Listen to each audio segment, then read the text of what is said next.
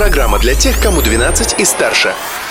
Колесо истории на «Спутник FM.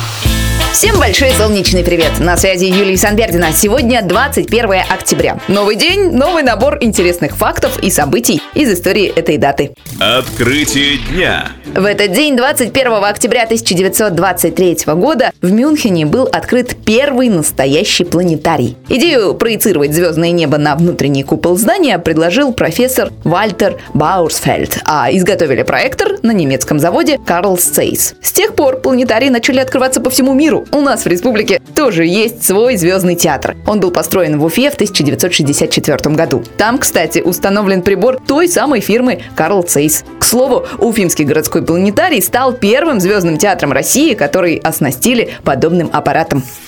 Изобретение дня.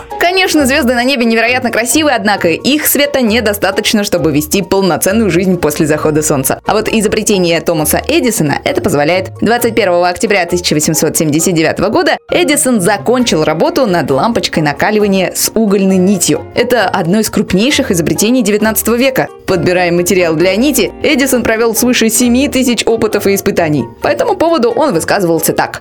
Я нашел 2000 неправильных способов. Осталось найти лишь один верный. Личность дня.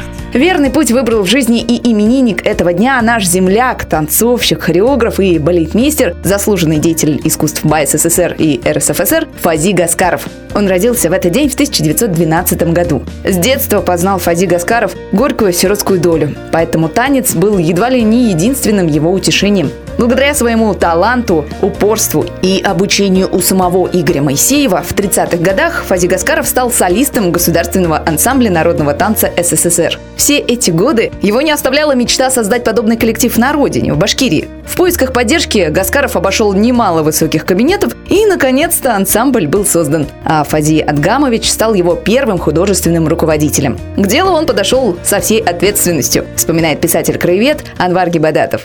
Он был человек непростой. Он же начал с того, что изучил фольклор наш местный. По деревням ездил, смотрел, как молодежь танцует, все это фиксировал. И вот танец, наш праздник, он родился именно на этой почве, понимаете? Человек великий.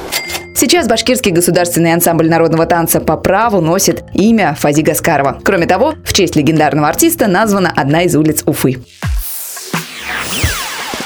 Гармония – это когда то, что хочешь, совпадает с тем, что можешь, сказал однажды именинник этого дня актер, режиссер и общественный деятель Никита Михалков. Этого я, Юлия Санвердина, желаю и Никите Сергеевичу по случаю его 75-го дня рождения, и вам просто так. А историю очередной календарной даты продолжим изучать завтра. Ведь прошлым жить нельзя, но помнить его необходимо. Колесо истории на «Спутник FM.